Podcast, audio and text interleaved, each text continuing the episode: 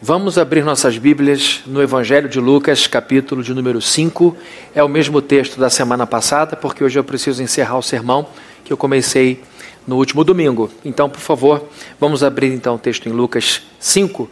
Vamos ler do verso 1 ao verso de número 11.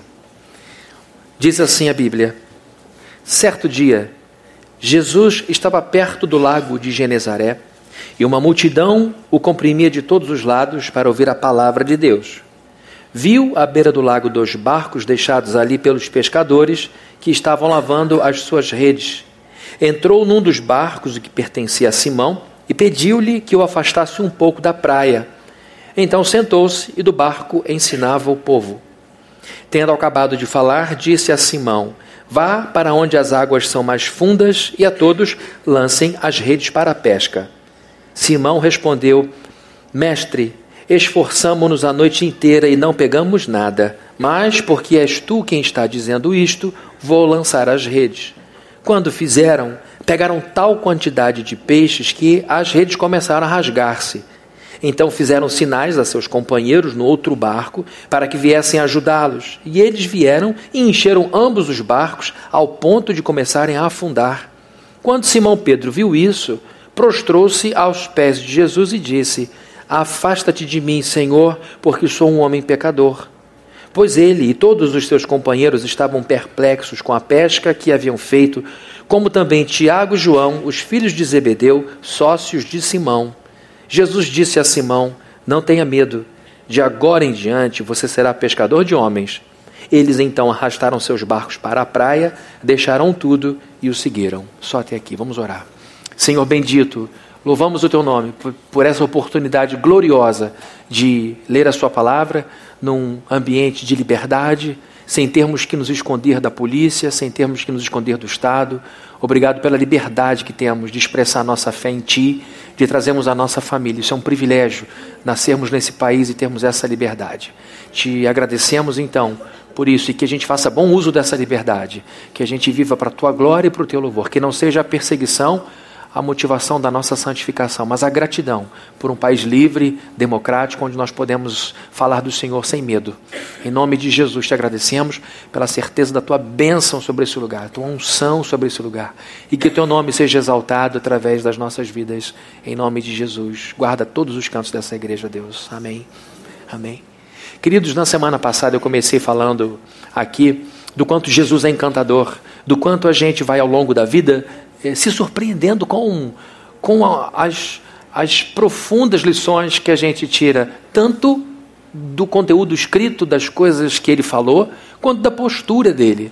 A postura de Jesus é ensino também. A gente aprende, a gente ensina para líderes a respeito da postura da vida de liderança a partir das coisas que Jesus fez, dos caminhos que ele tomou.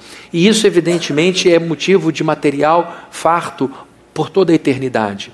E agora a gente tem observado nesse texto aqui algumas posturas dele com relação às pessoas ao seu redor e que servem de modelo é, didático para todos nós. Eu apontei na semana passada a primeira postura dele, a vontade que ele tinha incansável de atender às necessidades das pessoas. As pessoas estavam se acotovelando, a gente lê o texto em que as multidões o cercavam, ou seja, Jesus era uma pessoa famosa, cercado de muita gente, e essas pessoas queriam não algo material dele, queriam o ensino, o ensino sobre Deus. E ele então, com muita alegria no coração, no meio de toda aquela confusão, atende essa necessidade do povo de ouvir a palavra de Deus. Também falei de uma outra postura dele, que é vista nesse texto, que é a sua maneira criativa para atender os pedidos, as necessidades do seu povo. Outra coisa que encanta é a maneira como ele usa um barco, um barco como púlpito. Era um momento inoportuno, muita gente, muito barulho, tumulto, desorganização. Se eu tivesse do lado e ele me pedisse opinião, eu ia dizer: não é o lugar, nem a hora, olha a confusão. Teria dado um péssimo conselho para ele, porque ele viu que era a hora, que era a ocasião, era o lugar, e assim ele pregou, ele palestrou, abençoou aquelas pessoas. Então a gente vê que ele usa um barco, algo que, os, é, que servia como ferramenta para outro obje, objetivo, não para pregar. Ninguém faz um barco para servir de púlpito. mas ele usa aquele barquinho para falar de coisas tão profundas. E eu mencionei aqui o fato de que a gente às vezes perde muitas bênçãos de Deus porque Deus escolhe caminhos diferentes do que nós esperávamos. E então ficamos aborrecidos, chateados e fechamos o coração e fechamos os olhos e não enxergamos algumas coisas que estão diante de nós, que são legítimos canais da bênção de Deus para a nossa vida. Falei contra o preconceito, o orgulho, a soberba, que muitas vezes impedem a gente de receber do Senhor alguma bênção. E hoje, com a ajuda do Espírito Santo, quero falar da, de uma última postura dele. Não é que eu esgotei o texto, não. São algumas que eu considerei é, importantes. A última postura de Jesus que eu gostaria de destacar é a sua firme autoridade sobre a vontade dos seus seguidores, dos seus discípulos. Quando a Bíblia diz aqui nos versos 4 e 5, algumas coisas que nós vamos ler aqui, vemos então esta vontade, essa autoridade de Jesus Cristo sobre o querer dos seus seguidores. Vejam comigo os versos 4 e 5, por favor. Tendo acabado de falar, disse a Simão: Vá para onde as águas são mais fundas, e a todos lancem as redes para a pesca. Aqui, tanto Simão, Pedro, quanto Tiago, João, ainda não eram seguidores de Jesus. Eles tinham uma pequena empresa, uma empresa de pescaria. Viviam disso, devia ser o ofício de seus pais. E agora o Senhor para numa certa região e ele está de olho não só é, em, em Tiago, João, mas principalmente em Simão. Simão liderou a igreja primitiva. Jesus falou que ele lideraria, Jesus falou que ele seria o líder, Jesus apontou a vitória de Pedro é, como como não como fundador, mas como o primeiro grande pastor, em, é, é, é, o maior entre os iguais, que a gente chama um princípio em que os pastores são iguais, mas havia um líder, e Pedro era esse líder. E esse sujeito, então, entra na mira de Jesus Cristo, e o Senhor, no meio daquela multidão, escolhe um barco, não aleatoriamente, era o barco de Simão e usa o barco de Simão. E depois que termina, ele diz ao dono do barco: pega o barco e leva de volta. E depois diz para os outros que estavam lá, que eram da mesma empresa: façam a mesma coisa e lancem as redes para a pesca. Verso 5 diz: Simão respondeu, mestre, esforçamo-nos a noite inteira e não pegamos nada. Mas porque és tu quem está dizendo isto, vou lançar as redes. Aqui estão as ordens. Vá, Pedro, e lancem vocês. Ele manda um grupo. E esse grupo volta para aquele lugar que tinha sido até então infrutífero. Eles tinham voltado da água e estavam cansados, e mesmo assim o Senhor diz: voltem. E Pedro volta, mas não sem antes resmungar um pouquinho, não sem antes reclamar. No verso 5 ele diz: Mestre, nós esforçamos a noite toda, não conseguimos nada, mas porque o Senhor está dizendo, nós iremos outra vez para dentro d'água. Eu imagino a frustração é, de Pedro, e não só porque Pedro vocaliza isso. É Pedro que diz o quanto aquilo era frustrante. Lógico que não era só ele que estava aborrecido. É evidente que os outros estavam dizendo por dentro: não acredito, não acredito vou voltar para cá. Porém, Jesus já era um rabino conhecido, havia uma multidão ao redor, gente querendo ouvir a palavra de Deus, depois de terem o seu coração preenchido pela palavra de Deus, eles agora ouvem Jesus Cristo dando uma ordem. E agora a questão é: Jesus era carpinteiro e agora um novo rabino, não era pescador. Jesus não entendia muito dessas coisas na cabeça de Pedro, né? Aquele mostra que ele entendia de peixe mais que Pedro. E agora, Jesus tinha um sonar que Pedro não tinha. Ele sabia onde estava o cardume. Porém, na cabeça de Pedro devia estar a ideia: o que, que esse rabino carpinteiro tem para me falar sobre pescaria? Eu estou aqui a noite toda, não deu nada, eu sei como é que esse negócio funciona. Porém, em respeito a quem Jesus era, em respeito ao rabino que era respeitado, amado, já muito admirado, em respeito também à tradição do mais novo obedecer ao mais velho, essa coisa da, da nossa sociedade, né, de adorar a juventude é, é recente na história humana. A, ju, a, a juventude nunca foi referência. A referência sempre foi o cara de cabeça branca, a mulher de cabeça branca. Sempre foi a pessoa de idade, com sabedoria. Só que a gente inverteu a coisa. Hoje a gente vibra com os meninos de 25 anos que ensinam como a gente tem que viver. Não desprezando, porque eu já fui pastor aos 25 anos de idade, mas a gente com 25 sabe pouco, pouco, pouco da vida. Bom, então, para não me perder aqui, vou voltar para o texto. Não tem nada a ver esse negócio de juventude, ver a cabeça, pode uma conversa que eu tive antes aqui do, do subir. Vá. Entra, Pedro. E vai para o fundo. Não é na beirinha, não. Vai ter que remar de novo. Vai para o fundo. E para os outros, lancem. Pedro entra, mas antes ele diz: Senhor, tudo bem, eu vou, mas não deu em nada. Nós, pregadores, tendemos a enfatizar a reclamação de Pedro. E às vezes a gente acha graça, porque Pedro realmente parece ser esse sujeito imaturo, que fala algumas coisas sem pensar. E a gente acaba focando no resmungo, quando na verdade o que eu quero focar nessa manhã com você é a obediência dele. Ele foi, mesmo não querendo. E olha, ele estava cansado de verdade. Quem já pescou, já puxou uma rede, sabe como é difícil. É pesado o negócio. Ainda tendo que fazer uma pesca de rede dentro do barco, uma coisa é você puxar a rede da areia, outra coisa é você de dentro do barco botar a rede para dentro. É difícil. Ele está ali, cansado, frustrado, voltou para casa, para a praia com a rede vazia, e não era ali a palavra de um preguiçoso. Não havia ali um homem preguiçoso dizendo: Ah, não quero pescar. A Bíblia diz que o preguiçoso, ilustra isso lá em Provérbios, dizendo que o preguiçoso é alguém que fica em casa dizendo: lá fora tem um leão, lá fora tem um leão, não posso sair para trabalhar porque tem muito perigo. E a pessoa então que empobrece, que vai ficando dentro de casa, criando dificuldade para trabalhar. Não é o caso de Pedro. Pedro era trabalhador.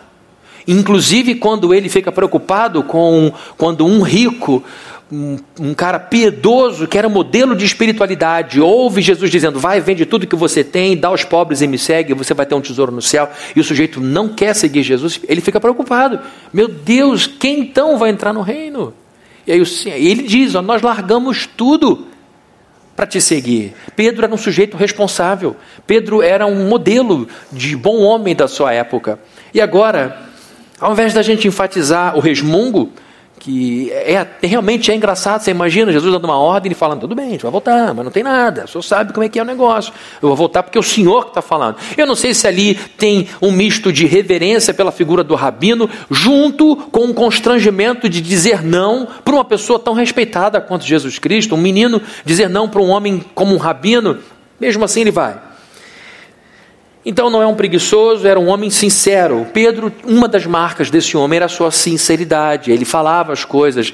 Às vezes a gente não fala porque não quer constranger, não gosta de confronto, não gosta do desconforto, às vezes, da gente discordar do outro, mas ele falava as coisas. Ele era impetuoso. Vocês lembram da ocasião em que ele andou sobre as águas? Jesus está vindo no meio da madrugada, no meio da tempestade, ele vem sobre as águas, os discípulos começam a dizer: é fantasma, é um fantasma, e ele diz: calma, não, não é um fantasma, sou eu. E Pedro, para tirar a prova dos nove, disse: se é o Senhor mesmo, o Senhor vai me dar condição de andar sobre esse negócio. Ele foi andando, depois afundou, Jesus salvou ele, teve coragem, ele foi impetuoso. Pedro falava muito, a gente sabe que ele falava às vezes mais do que devia. Teve uma ocasião, e está lá no livro de Mateus, capítulo 16, caso você queira conferir, em que Jesus está com os discípulos de novo, falando sobre a sua morte, preparando os discípulos para um momento difícil. Não era fácil para eles absorverem a ideia de que o, o mestre iria embora, eles dependiam de Jesus para tudo. E aí o Senhor começa a falar que ele sofreria perseguição, que ele seria preso, torturado, morto. E Pedro então chama num canto: Senhor, dá licença, gente, um minutinho, vem cá, mestre. Aí o senhor vai: O que, foi, Pedro? Vem aqui. Pedro, cheio de si, cheio de si, vem cá. Para de desanimar o pessoal. O senhor está falando de morte. João eh, já é mole. Se você continua falando, ele vai derreter. Seja mais otimista. Diz aí comigo, eu posso. Não, na minha Bíblia. E aí Jesus olha para Pedro e diz: Vai de retro, Satanás. Pedro, no muito falar, foi ferramenta das trevas. A Bíblia diz que no muito falar não falta transgressão. A Bíblia diz que o estúpido, quando calado, passa-se por sábio. A Bíblia diz que uma língua é pequena, pequena, mas como uma fagulha pode botar fogo numa floresta inteira. A Bíblia diz que a língua é como um leme de um grande navio que, mesmo pequeno, dá direção a uma coisa muito grande. E Pedro então mostra essa, essa, essa, essa verve, essa vontade de falar, de se expressar. Eu tenho um conhecido, um amigo querido, que fala muito, e eu estou falando isso porque ele diz isso para todo mundo: olha, quando eu morrer, vai ser um caixão para mim e outro para minha língua, porque eu sei que eu falo. Quando eu encontro na rua de longe, eu falo: Senhor, será que ele me viu? Será que ele não me viu? E aí eu não tenho coragem, já, já mudei calçada, confesso a você, porque eu estava com pressa. Porque quando ele me encontra, ele não está aqui hoje, tá bom? Ele não está entre nós. Ele aperta a minha mão e fica uns 15 segundos assim, ó. E eu parado, assim. Aí depois vem um pastor Fabrini. E aí, 15 minutos, 20 minutos, que eu nunca mais vou ver na minha vida. Ficaram para trás. Mas é uma pessoa muito querida. Mas que fala muito. Orem por ele. Para ele não ficar no meu caminho.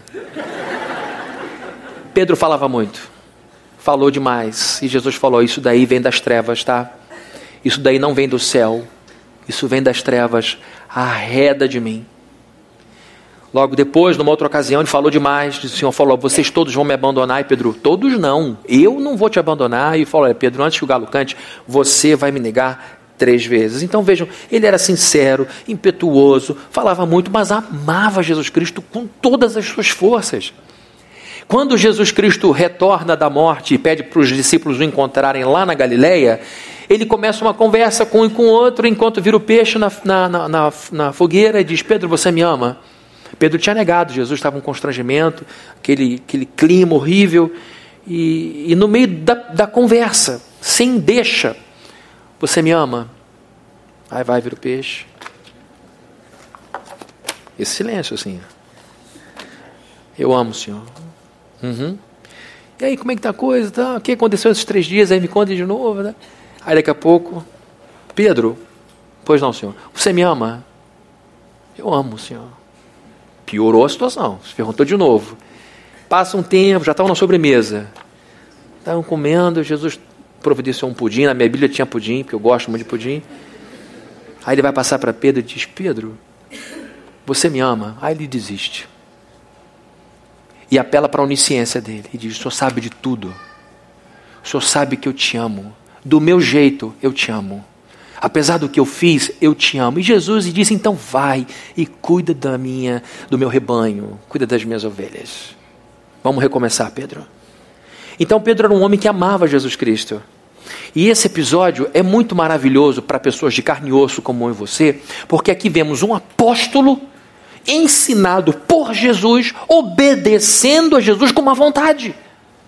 Coisa que nunca aconteceu com o pessoal aqui, né? nunca.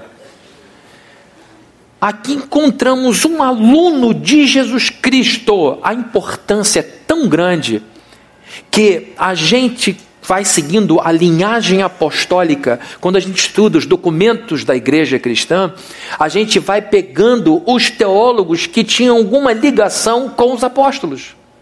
E esses que foram alunos dos apóstolos são chamados de pais apostólicos, como Irineu, Policarpo, homens que foram discipulados por João, por Pedro. Esses homens, então, são extremamente importantes porque foram alunos de um aluno de Jesus Cristo. Aqui vemos um aluno de Jesus Cristo diante do Senhor, obedecendo o Senhor com muita má vontade. Isso é importante porque a gente aprende com isso que a nossa obediência a Jesus Cristo não precisa ser sempre uma obediência alegre, esfuziante, precisa ser sempre uma obediência eficiente, como diz o Amós hoje de manhã. Estou dizendo isso porque tem gente que diz: se não for do coração, não tem valor. Se não houver desejo real, de que adianta? Deus vê o coração. Do que adianta eu fazer alguma coisa sem querer? Então eu vou fazer besteira. Esse é o pensamento de muita gente que põe poesia onde se pede responsabilidade. Vai haver momento na nossa vida, e não serão poucos os momentos, em que nós vamos obedecer ao Senhor contrariados. Inclusive, Jesus Cristo usou isso como ilustração quando disse que um homem tinha dois filhos e deu uma ordem para cada um. Um disse: Tá bom, papai, deixa comigo, eu faço. Tá ótimo. Saiu, não fez nada. O outro disse: Eu não faço, você não manda em mim, você é autoritário, reclama, reclama, reclama, vai embora. Quando volta, volta ele fazendo o que o pai tinha mandado. E o senhor falou: É isso que eu quero, obediência. Mais do que sacrifício, mais do que palavras, mais do que discursos. E com isso ele ilustra uma realidade que nós não somos anjos. Porque os anjos que não caíram, os anjos que foram preservados, obedecem a Cristo, obedecem ao Espírito Santo, obedecem a Deus, ao Deus triuno, sem nenhuma resistência, com todo deleite. Estranho para eles é não querer fazer a vontade de Deus. Isso é que é bizarro para um anjo. Como não ter prazer em fazer a vontade dele? É porque o coração deles foi preservado, o nosso não. Com essa passagem, a gente aprende com Pedro que a nossa obediência a Jesus Cristo deve ser tomada numa atitude de responsabilidade e não só baseada na, na vontade. Porque se a gente for puxar um extrato de, de 2019, você vai notar que grande parte do que você fez em obediência a Deus não foi cheio de boa vontade, foi na luta contra a carne, foi na luta contra a vontade. Foi dentro do espírito que Paulo escreveu: Eu não entendo. O mal que eu não quero, eu faço. E o bem que eu sei que devo fazer, eu não faço. Miserável homem que sou. E o meu, o meu mal-estar hoje, a minha angústia, eu falo isso sem raiva, não estou dando recado para ninguém, é só uma confissão de um crente. É que o que me deixa triste é que, assim como Paulo, a gente se pega nessa, nesse antagonismo. Eu sei que tem que fazer alguma coisa, eu faço outra. Eu sei que eu deveria amar e não amo, eu deveria ser isso e não sou. Isso daí Paulo teve e nós temos. A diferença que eu vejo hoje em dia em relação ao tempo de Paulo é que havia dor, constrangimento, angústia por, essa, por esse antagonismo. Hoje não. Hoje não há nenhuma vergonha, nenhum, nenhum constrangimento. O que é pior, publica-se em rede social. E aí eu fico pensando: para onde nós vamos? Porque uma coisa é você dizer: olha, eu sei que eu deveria fazer para a glória de Deus e não fiz e dizer: Meu pai, me perdoe. Outra coisa é saber que devia fazer, não fazer e não está nem aí. E às vezes as consequências demoram a aparecer, porque Deus é misericordioso. Porque Deus, a Bíblia diz que Ele é longânimo. E a gente entende a longanimidade de Deus como indiferença, como distração, e vamos piorando a situação. Pedro era um homem jovem e Jesus era um homem maduro. Pedro era um pescador e Jesus era um rabino. Pedro era humano e Jesus era humano e divino. E foi uma bênção para Pedro ter submetido a sua juventude, submetido a sua falta de conhecimento, submetido a sua vontade à vontade de Cristo, à direção de Jesus. A obediência que vale ouro é essa daqui é essa contrariada. Deixa eu dizer. Obediência é obediência. Melhor quando ela vem fluida. Olha, eu e Deus estamos hoje super alinhados. Acordei, né, espirrando arco-íris. Eu, eu dou um espirro, sai um arco-íris. E Deus está aqui, é uma coisa espetacular. Filho, vai lá, eu vou. Filho, vem. Ele nem termina a frase, Fabrício, está em comunhão. Ótimo, obedecer a Deus assim é quase angelical. Tem valor lógico a obediência. Agora, tem aquele dia em que a gente está com os dois pés fora, em que o nosso coração está totalmente virado, e Deus diz: vá para a direita e a gente quer ir para a esquerda. Ou então larga isso daí e a gente quer abraçar o negócio. E nesse estado de resistência, nesse estado de carnalidade humana, começando daqui, tá? Do Fabrini nesse estado de apego ao erro, você dizendo: eu vou deixar isso em nome de Jesus por obediência a Ele. Eu não tô, eu estou com raiva da situação, mas eu obedeço baseado em responsabilidade e não na vontade.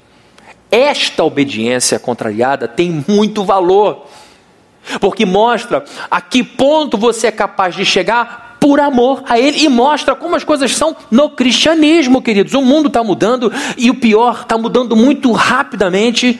A internet veio dar velocidade alucinante às transformações sociais. O que antes começava na Europa e levava 10 anos para chegar aqui, chega instantaneamente.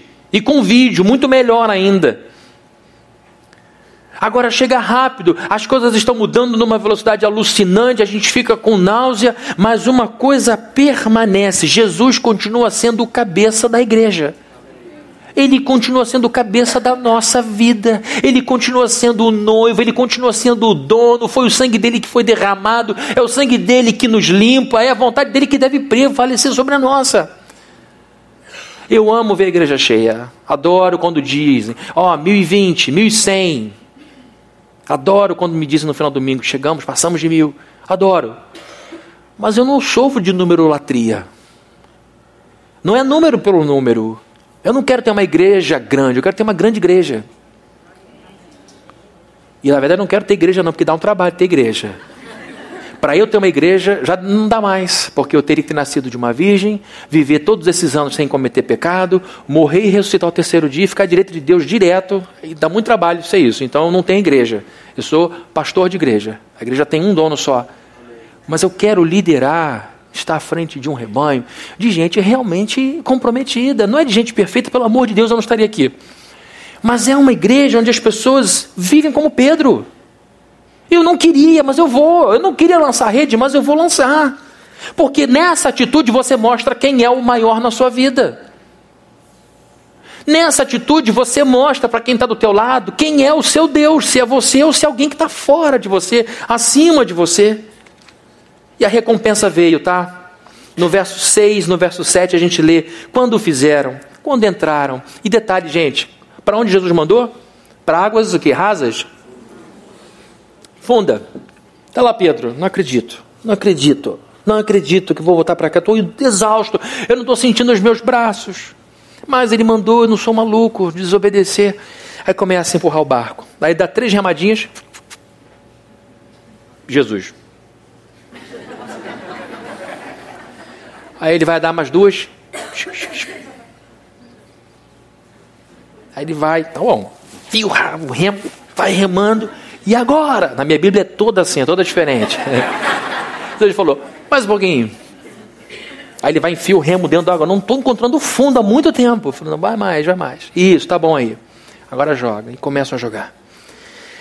Então lá, gente, eu, eu, imagino o coração deles, eu estaria na mesma situação, falando as mesmas coisas, e de repente ele vai, vamos puxar. Quando ele puxa, ele sente um negócio pesado, puxa de novo, e quando eles vão vindo, a, a, vai vindo à superfície, eles vão vendo os peixes enlouquecidos. E ele começa a botar para dentro aquele bolo de peixe, plá, aquela barulheira de peixe levantando água. E eles, no desespero, começam a botar para dentro, vai derramando peixe, o barco vai virando, vai virar, vai virar, Pedro, para. Ele começa a gritar para o lado: gente, ajuda, ajuda, ajuda. E todo mundo começa a chegar para ajudar, e os barcos começam a afundar. Eu imagino o rosto de Jesus de alegria do outro lado. Se fosse o Fabrini, eu dizer: Eu não falei. tem que me ouvir, resmungou à toa, à toa, à toa. Na minha Bíblia tem até eco. Agora com equio, lembra? Eles quase afundaram seus barcos. A bênção foi tão grande que não coube num barco só. E é assim na vida de quem obedece a Jesus Cristo ele é transbordante, não cabe numa vida só. Por isso que a gente fala de Jesus para as pessoas, por isso que a gente convida as pessoas para nossa casa para ir jantar lá, para a gente falar de um amor que não cabe naquele lugar, um amor que não cabe nesse lugar, é um amor tão exuberante, tão imenso, que completa tanto o coração, que a gente tem essa fama de ser chato, porque só fala disso, porque a gente é um negócio que enche a vida da gente, que transborda. E qual é uma aplicação bem direta de tudo isso. É que essa bênção só aconteceu porque ele obedeceu. Esta bênção da fartura, da pesca farta, só se deu porque Pedro obedeceu. Eu sou calvinista e por isso, flamenguista também, eu sou calvinista e uma das coisas mais preciosas para um teólogo calvinista é a soberania de Deus absoluta sobre tudo. Ele não compartilha um grama de soberania. E aí você pensa, ah, está dizendo que Deus só agiu porque Pedro agiu primeiro? Sim, neste caso, porque o calvinista diz que Deus decreta os fins e os meios. O fim é a pesca farta, o meio é a obediência, o gatilho, o dedo que puxa o gatilho é o ato. Deus decretou que através da obediência ele receberia bênção. O que eu quero dizer é que existem bênçãos na nossa vida que independem do nosso querer, Deus derrama. Agora existem outras que estão condicionadas no caminho soberano da vontade de Deus a um ato de obediência, porque obediência é confiança. Quando você faz algo sem sentido, por ordem de Deus, você está manifestando confiança em Deus. E a Bíblia diz que sem confiança é impossível agradar a Deus. Não, Fabrício, ele fala, não, sem fé é impossível. Não, é confiança, porque é a mesma coisa. A palavra no grego é pistis, confiança. Fé é confiar. Quantas e quantas vezes Deus não fez e não fará de novo na sua vida? Vá em obediência e depois eu te explico. Como muitas vezes a gente faz com nossos filhos. Faça isso. E o filho não vê sentido. Deixa de fazer isso, mas por quê? Você vai perder o apetite. Essa é uma implicância, né? Vai ter apetite ao longo de 80 anos. O apetite vai voltar, pode ter certeza. Não vai ser só essa vez que você vai perder. Mas o pai sabe o que está falando.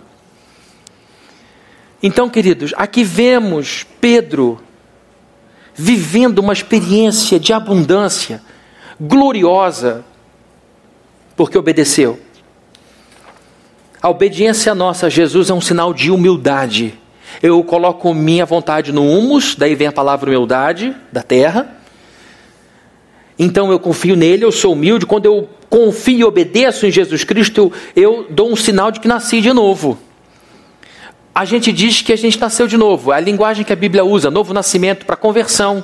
É uma nova vida, não é uma recalchutagem da vida, é uma transformação profunda segundo Ezequiel 36, era um coração de pedra que é transformado num coração de carne. Era um corpo vazio que agora recebe o, o, o, Espírito de Deus e um Espírito que nos leva a querer obedecer a Deus, etc, etc. Então a doutrina da regeneração, da recriação da pessoa, passa por uma mudança no módulo de operação nosso interno. É comum que cristãos, pessoas nascidas de novo, tenham prazer, vontade de obedecer a Deus. Não digo nem prazer, digo vontade de obedecer. Quantos aqui não oram, Senhor, me ajuda a te obedecer? Quantas e quantas vezes nós não fizemos essa oração com lágrimas nos olhos? Me ajuda a te obedecer, porque me entristece o coração quando eu não te obedeço. Ano que vem eu faço 30 anos de conversão. 30 anos para mim é um marco. Eu falei, meu Deus, são 30 anos, é mais tempo com Cristo do que sem Ele. Eu tenho 46. E aí, sabe do que eu me arrependo nesses 30 anos? De não ter obedecido mais. Não estou fazendo pieguice de pastor, não. É porque eu sei o quanto eu perdi por não ter obedecido. Quantas coisas eu não vivi por falta de uma postura de obediência. E quando você obedece a Jesus, você mostra que de fato você o ama. Há um texto que o Pablo vai projetar, por favor, que se encontra em João 14, 21. Diz assim: Quem tem os meus mandamentos e lhes obedece, esse é o que me ama. Tem uma música que a gente canta linda, aquele que tem os meus mandamentos os guarda, esse é o que me ama. É uma música linda, é Bíblia pura. Jesus está no meio de um monte de gente que dizia que amava Deus, amava Deus, amava Deus, amava Deus, e ele resgata uma passagem de Isaías dizendo: Esse povo me honra com os lábios, mas o seu coração está longe de mim. Ele diz: Quem me ama, acolhe os meus mandamentos, obedece aos meus mandamentos. É a atitude que conta. Mais do que o discurso, por isso eu estou dizendo, não adianta falar bonito, orar lindamente a Deus, se a nossa vida não se traduz em obediência. Usando uma outra ilustração, talvez aqui haja pessoas que foram criadas por madrasta e não a mãe, ou por padrasto e não pai. Mãe viva, pai vivo, mas quem foi mãe foi a madrasta, quem foi o pai foi o padrasto. E hoje você diz, ele é meu pai de verdade, por quê? Porque foi ele que esquentou a cabeça quando você não queria saber de matemática. Foi ele que esquentou a cabeça quando você deu sustos durante a noite com crises de asma. Foi o paizão ali que teve do lado, foi a mãezona. Então é a atitude e não o sangue que fala mais alto. E neste caso aqui é a obediência que conta, seja ela eivada, encharcada de amor, ou seja ela com má vontade. O importante é você obedecer. É bom que seja, na maioria das vezes, com boa vontade, mas vai haver momento que você vai sair de casa aborrecido porque tem que obedecer a Deus. Mas você ama, e você mostra que ama quando obedece. E aí houve uma recompensa linda, que eu já falei, uma grande quantidade de peixes, a quantidade fala de abundância, de transbordamento, de plenitude. E é isto para ilustrar o que é marca de uma pessoa que realmente procura viver ao longo dos anos em obediência. E olha, nossa mente imediatista, tudo para ontem, tudo para ontem. Eu quero ter a experiência agora. Eu quero levar o móvel para casa hoje. Eu não saio daqui sem essa televisão. Eu quero uma comida para comer enquanto eu ando para o carro. Esse imediatismo nosso não pode ser aplicado à vida cristã. Porque é um processo cumulativo. Você vai ganhando sabedoria, você vai ganhando vivência, você vai ganhando a, a, própria presença de Deus, o entendimento de Deus, e esta vida de obediência vai deixando em você uma marca, um coração firmado em Deus. Não mais um coração frouxo, sem apoio. Eu olho para fora e vejo as pessoas sem Deus e vejo correria, correria, correria atrás das modas. O que que está pegando hoje? O que que está sendo o mais badalado? E as pessoas vão atrás daquilo. Daqui a pouco é outra coisa. Qual é a novidade? Qual é a questão? E como é que se comporta aquilo? E o comportamento? Qual é a última tendência? Nós somos aquelas pessoas que olham para um texto como o da Bíblia e dizem: esse é o caminho, andai nele. Pronto. E aí dá um mal-estar, porque você vê a multidão para lá, a multidão para cá e meia dúzia parado.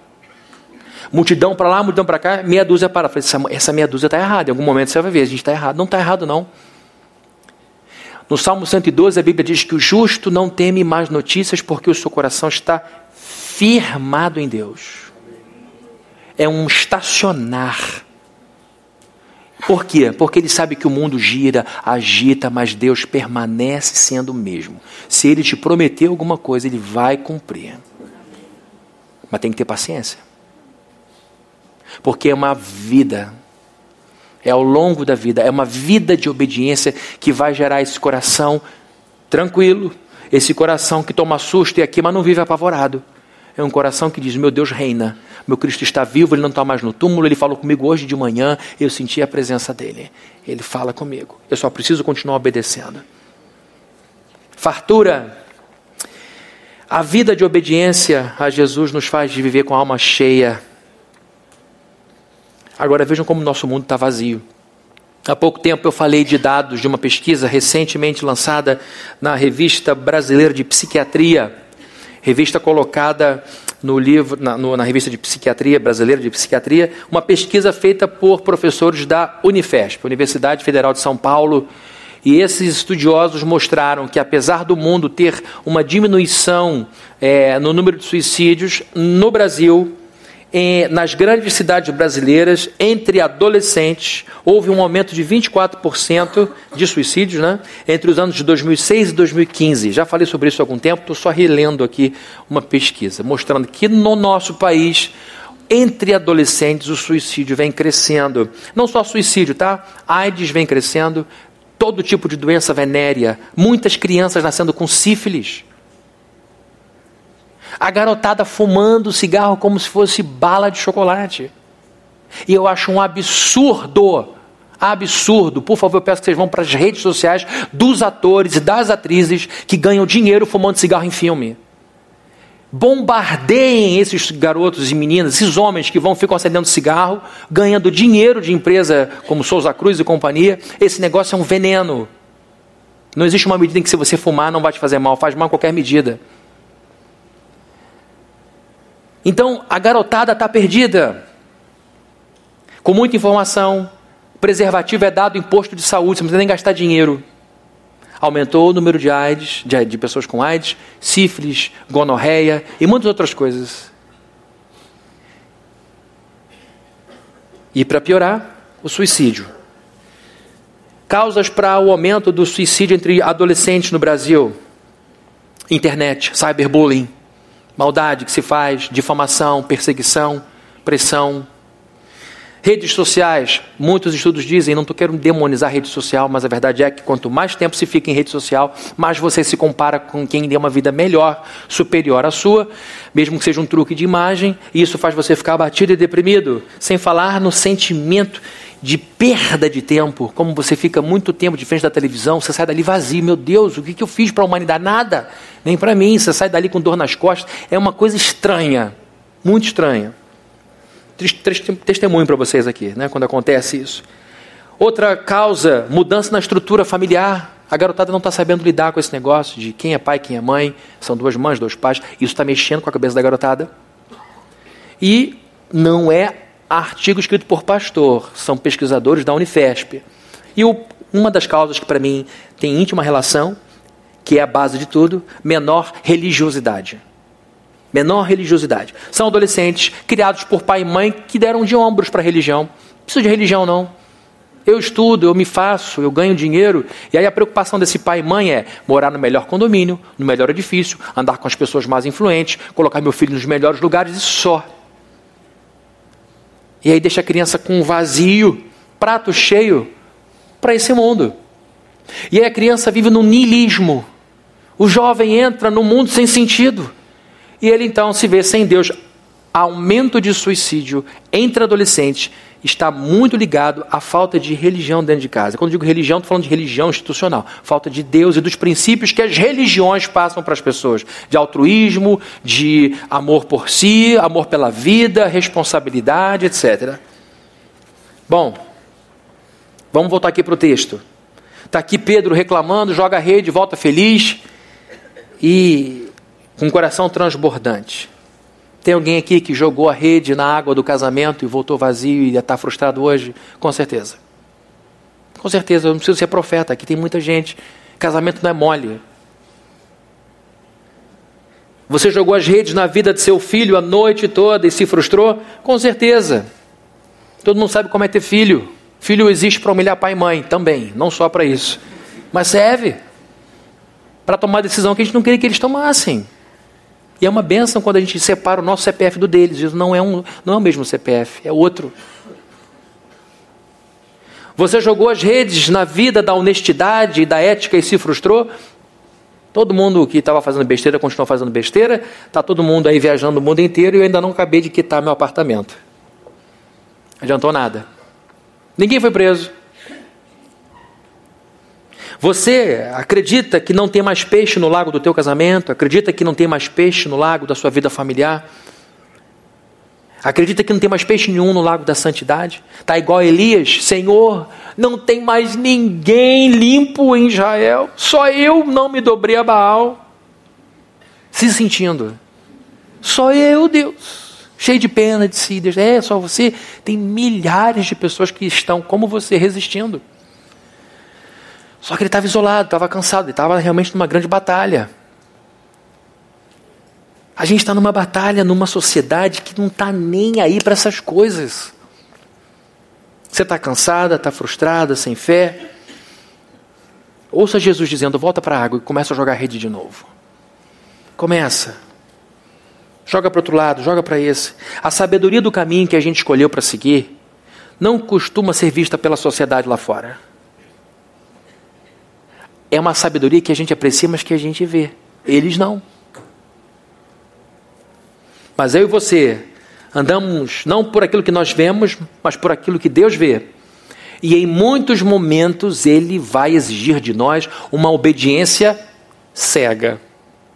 Ah, acabei de pisar aqui, trouxe meu amigo que, que, que diz que a fé é uma coisa de gente cega que você acredita no que você não conhece. Não. Eu estou falando que a gente vai seguir ordens de um Deus que a gente conhece muito bem, que é muito responsável, que inclusive é o responsável por todas as coisas boas que eu tenho na minha vida. Eu sei quem Ele é e quando mesmo eu obedeço, não entendendo as coisas, é que em algum momento tudo vai ficar muito claro. Tudo vai ficar muito claro.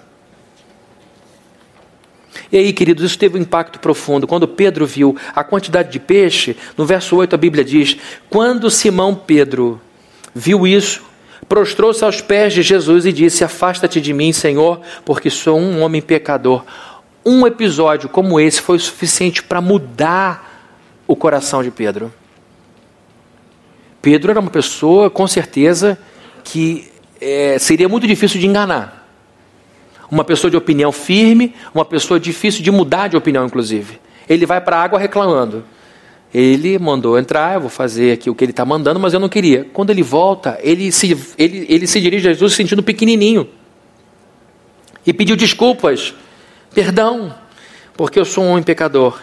E as palavras de Jesus qual foram? Palavras de paciência, bondade, amor e honra.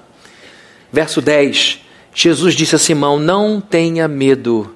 Sabe qual é a palavra para medo no grego aqui? Fobel, de fobia. Pedro estava assustado. Pedro estava alterado. Lógico, eu estaria também, meu Deus. Quando eu percebesse que diante de mim estava alguém que tinha poder sobre os peixes, que num comando faria tudo ser diferente, e vou dizer, queridos, é assim na nossa vida, basta que Deus queira que seu sofrimento acabe agora, basta que Ele queira. Ah, mas se não acabar, é porque Ele não quis. E por que Ele não quis? Porque Ele é mau? Não, porque se a coisa não mudou fora ainda, é porque Ele quer mudar dentro. Tem coisa dentro ainda que tem que ser mudada. Ele não vai deixar você derramar uma lágrima desnecessariamente. Nenhuma, nenhuma.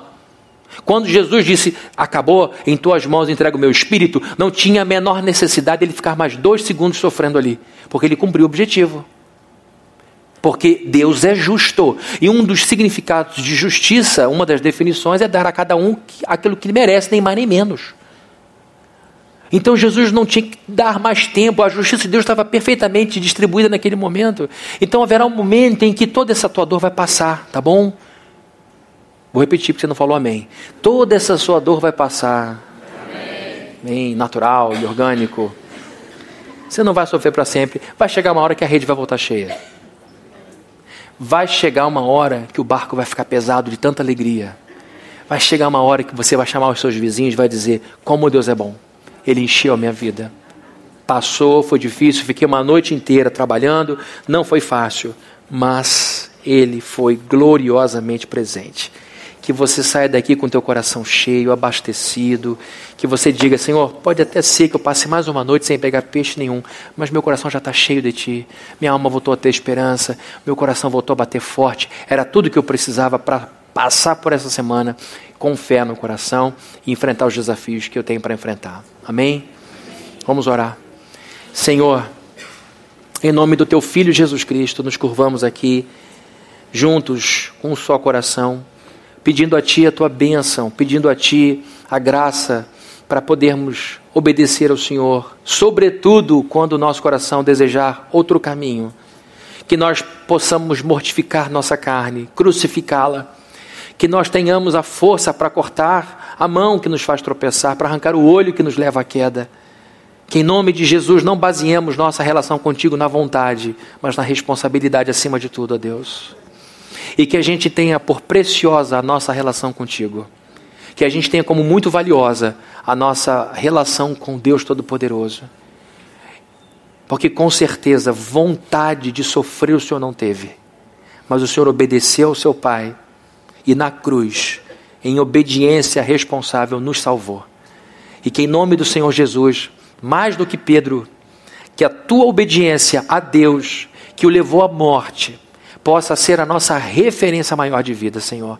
E que em nome do teu filho, já já as nossas redes estejam cheias de novo, já já a nossa casa esteja cheia de novo da tua shalom, já já o Senhor nos mostre onde estão os peixes, onde devemos jogar a rede, onde devemos encontrar o cliente, em que momento vamos reencontrar o diálogo com o filho, em que momento vamos reencontrar o compasso do casamento, em que momento eu vou reencontrar minha fé que deixei parada lá atrás, que o Senhor nos mostre onde jogar a rede, ó Deus, e que assim a gente não perca mais um minuto da nossa vida e que a graça do nosso Senhor Jesus Cristo, o amor de Deus, o nosso Pai, e a comunhão e consolação do Espírito Santo estejam com todos aqui presentes, desde hoje para todo sempre. Amém.